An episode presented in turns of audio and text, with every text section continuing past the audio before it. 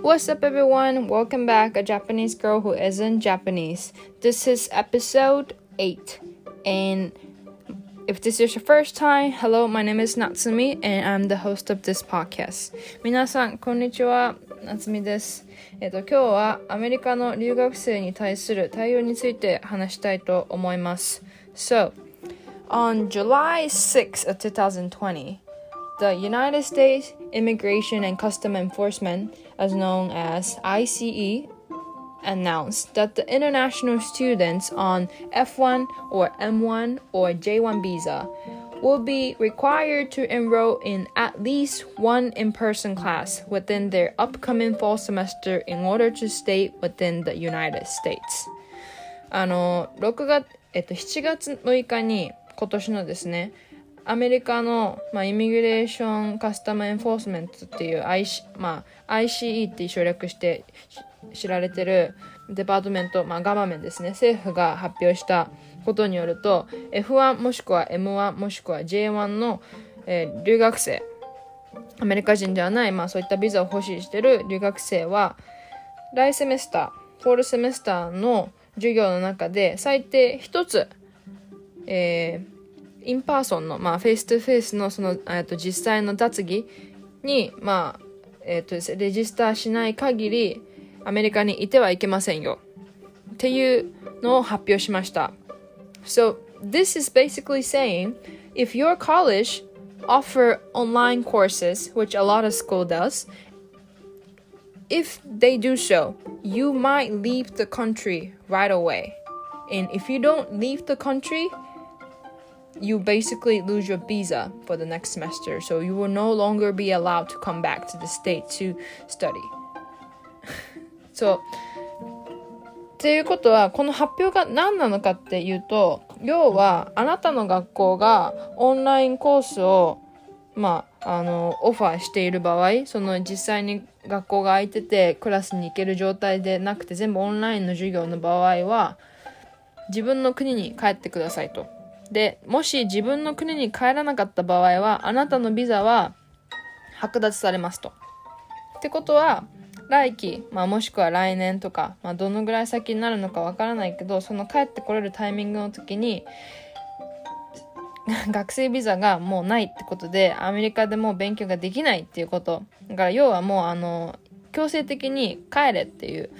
発表がされました。so,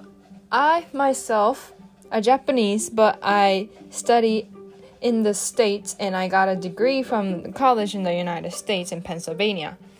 This is, oh my god, like I can't believe that they did this. And I am so, so sick of hearing like stupid shit happening for the good people. They all have a dream and they want wanted to pursue their career and study to bright up their future basically. And the government now government is telling them to leave the fuck off.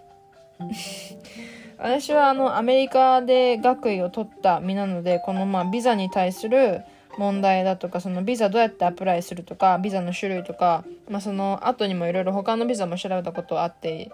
あのすごい詳しい方なんですけど本当にありえないと思って。だってなんでまず留学行くなんて結構意識が高い方だと思うんですよ。で意識が高くてすごい夢があって私はこうしたいって思ってるようなすごいあのまあ自立心が高いような子たちが集まってアメリカにやっぱり勉強しに来てる子が非常に多いと思うのにもかかわらずその子たちに対して帰れと。いやいやいや帰った方が危なくないと思って。And one of the other craziest thing that I heard from my friend, so he's not my direct friend, but my friend friend. So he's from Netherlands, and right now he's not. Although he's not a student, but he was he graduated college in the states, and now he was working in the states. But because this pandemic, he lost his job, and he he tried to go back to his own country, which is Netherlands. But right now, Netherlands do not accept any entry from the United States. So basically, he just became a immigrant. Uh, I mean, not an immigrant, refugee. like he has nowhere to go, and I'm I'm sure there are more student could be like this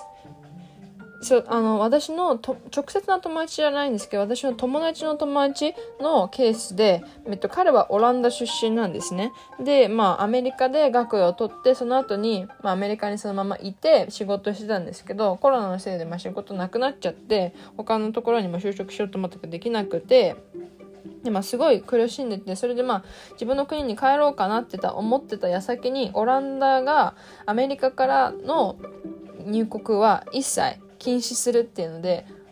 自分の国にももう帰れない状態っていう子が彼以外にも絶対いろんな子がいるんですよ。だからもうアメリカで本当は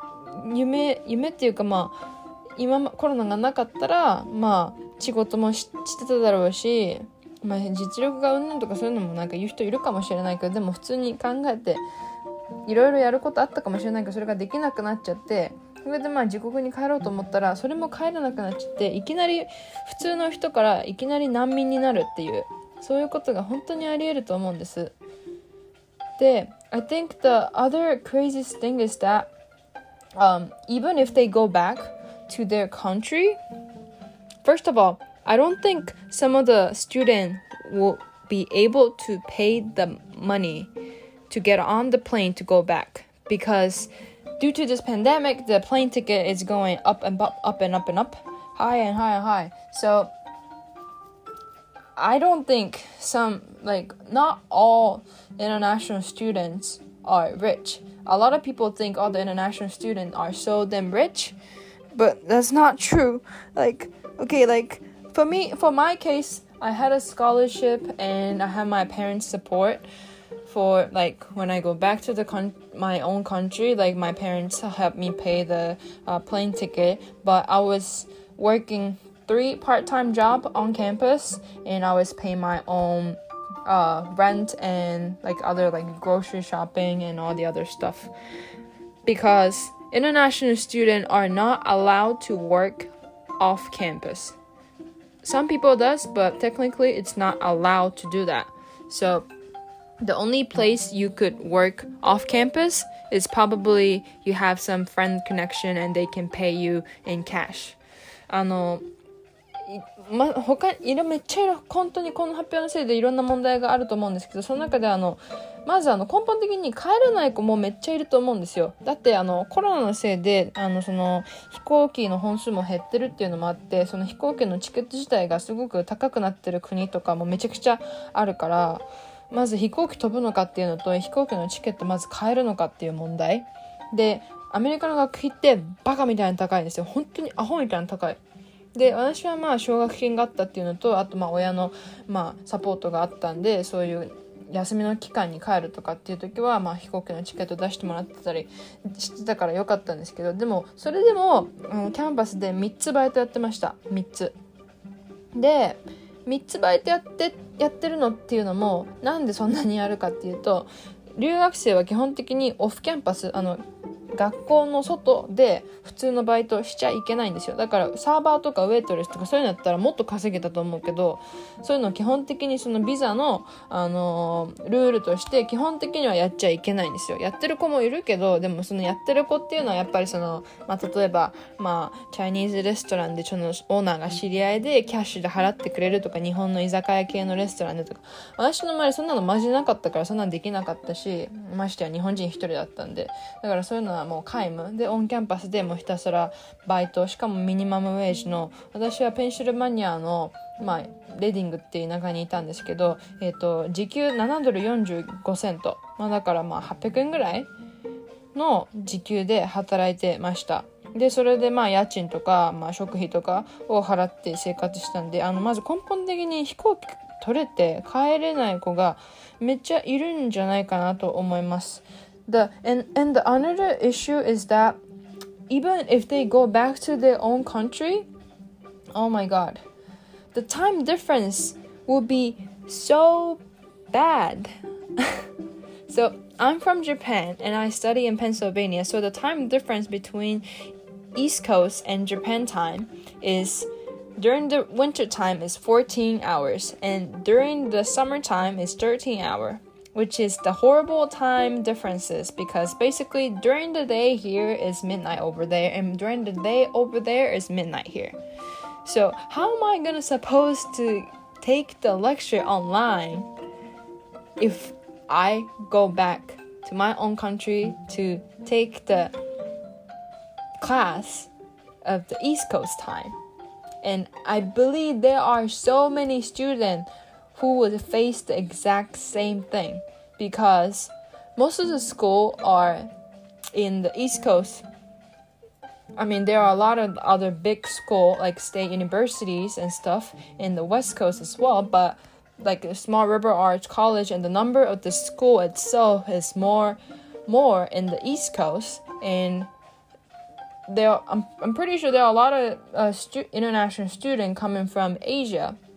and Asia and East Coast timing is completely completely opposite. So it's just gonna give them a health issue and all the stress, mental mental stress and all the other problem later on. So あのもう一個の問題は時差。 やっぱり時差がマジですごいからあの私は日本出身でそれでペンシルバニア州のペンシルバニア州ってニューヨークのちょっと下ぐらい。ニューヨークがまあドライブして2時間半とかでそれでワシントン DC がまあ3時間ぐらい。でまあそのまあ要はあの東海岸ですね。東海岸にいたんですよ。で東海岸のまあ冬の最中の日本との時差は14時間でサマータイムの夏の時間そのまああの日中が長くなる時の時差は13時間。でその時差っていうのは要は向こうが日中の時こっちは夜中。こっちが日中の時向こうは夜中。っていう本当に真逆なんで本当に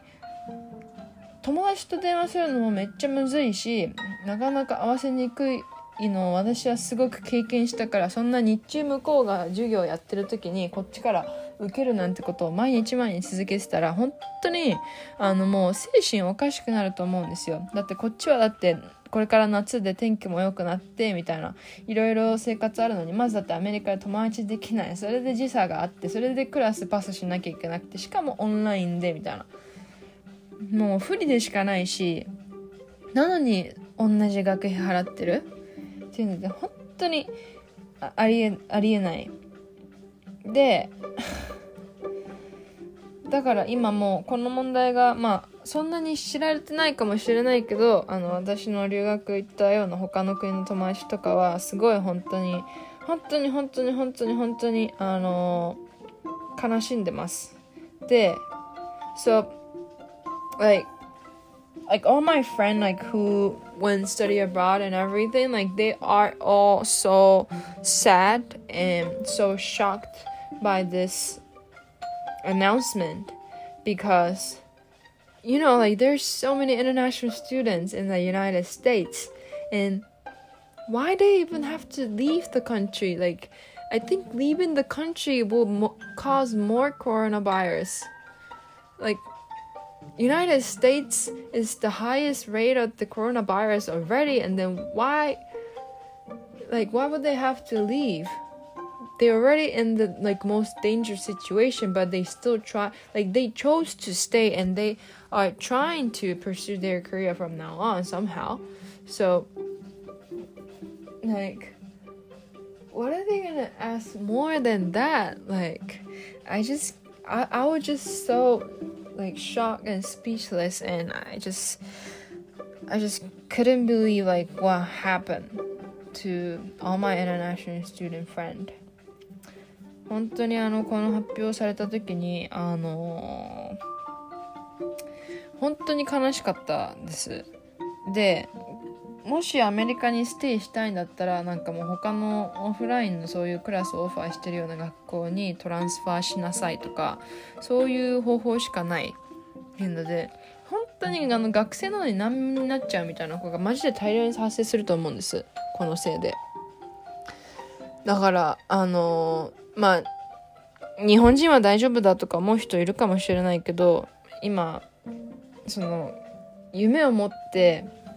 これから留学したいとか思ってて海外に出てこういう風な仕打ちに合ってるような子が今たくさんいるっていうことを、まあ、ちょっと知ってもらいたくて今日はこのトピックについて話しました。So, I'm, I've been trying to like search like what what can we do as a person who care to support um, the first one is to sign any sort of like organization sign up form and call your local representative if you're American. I'm not sure if my American friends are listening this podcast or um, transfer to like encourage them to transfer to another school. Like I know like this is the least uh, option because I didn't want to transfer. Like I have my friend. Like maybe that might be the best way if I could stay within the same uh, city, but probably it's gonna be really, really, really, really hard. So I'm not sure. But the other thing that I could think of to do a help is to contact your university administration to talk about it. And